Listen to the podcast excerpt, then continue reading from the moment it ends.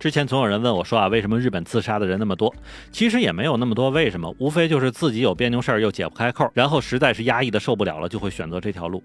当然，这种事情的多发也多少是和日本这个矛盾的社会体系分不开关系啊。比如，作为发达资本主义国家的日本来说呢，应该是在开放性上面做的十分出色的。但是那种传统老套的习惯，以及我之前总说的日本人脑子很轴的那个问题呢，同时也会成为这种所谓自由开放的一个极大阻碍。所以时间长了哈，给一些人弄得迷失了人生方向，也是在所难免。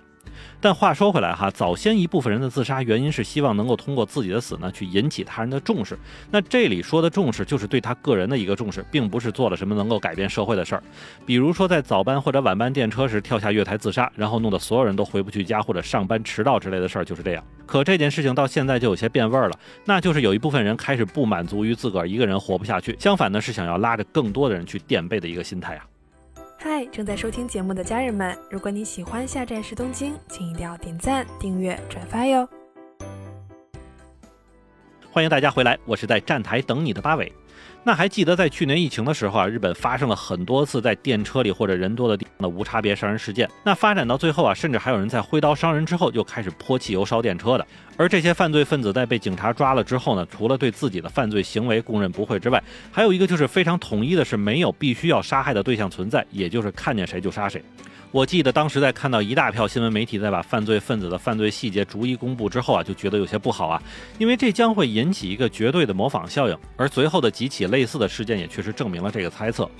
但就在最近啊，日本一桩非常著名的无差别杀人事件的主犯呢，终于是在犯罪的十四年后被执行了死刑。同时呢，也有不少人开始担心，在如今社会压力增加、物价飞涨的年代里，这是不是会给那些心怀不满的人一个再次犯罪的暗示呢？而最近被执行死刑的呢，就是那个曾经在十四年前犯下轰动一时的秋叶原杀人事件的这个凶手加藤智大。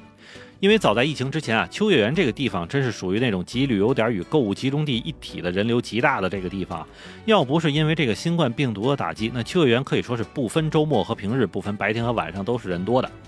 但就在这种情况下，在二零零八年六月八日的中午十二点半左右，当时二十五岁的犯罪分子加藤智大呢，驾驶着一辆卡车冲到了秋叶原的十字路口，并且是直接撞进了正在逛街的人群之中。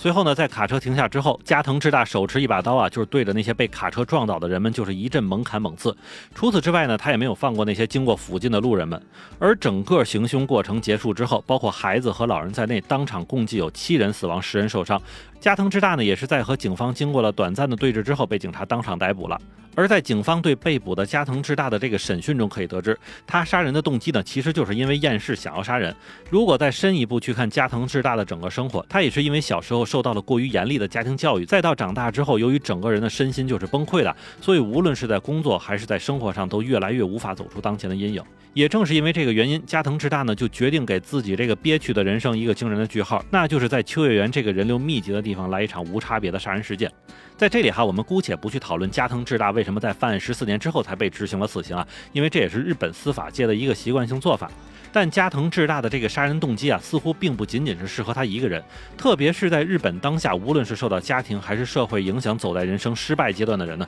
只要是有了这种不想活的念头，似乎都是可以做出这种类似的举动的。其实就在前段时间，日本前首相安倍晋三遭遇枪击并导致身亡的事件啊，其实就是出自一个几乎要被社会抛弃之人的手。只不过他与加藤智大不同的地方是，他知道自己的境遇是谁造成的。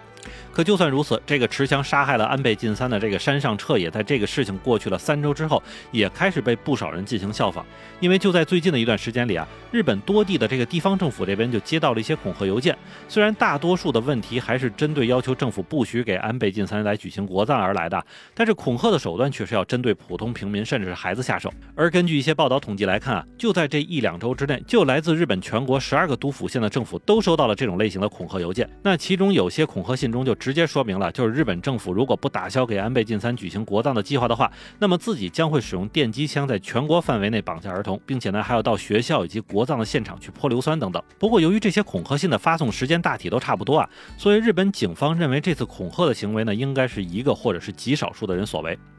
但如果说对安倍晋三的这个事情还是比较有针对性的话，哈，那么另一个在七月二十八日时发给日本兵库县明石市市长的恐吓信呢，就确确实实是对山上彻也的模仿了。因为犯罪分子在信中直接说明了，如果这名市长不辞职的话，那么自己将效仿枪杀安倍晋三的山上彻也来将这名市长干掉。甚至这名犯罪分子也在信中写明了自己已经制造了相应的枪支啊，并且要对这个市长的头部和胸部开枪等等血腥的话语。那么讲真哈，虽然这些事情在报道出来之前总会让人觉得有些闹剧的感觉，但是想想看，咱们上面所说的那些已经完成犯罪的人，其实他们在犯罪之前也都有对外披露自己要做什么的只言片语，但是在那个时候看到这些话，也似乎没有人会相信他们真的是要这样做。那么日本目前的这个社会环境似乎就和现在炎热的天气一样，不少人是在酷热与汗流浃背中不断的挣扎，而如果一旦有那么一根稻草成为了压死骆驼的最后一根稻草的话，那么它可能同时将会放出一个黑化的灵魂吧。那么好，感谢您收听下站是东京，我是在站台等你的八维。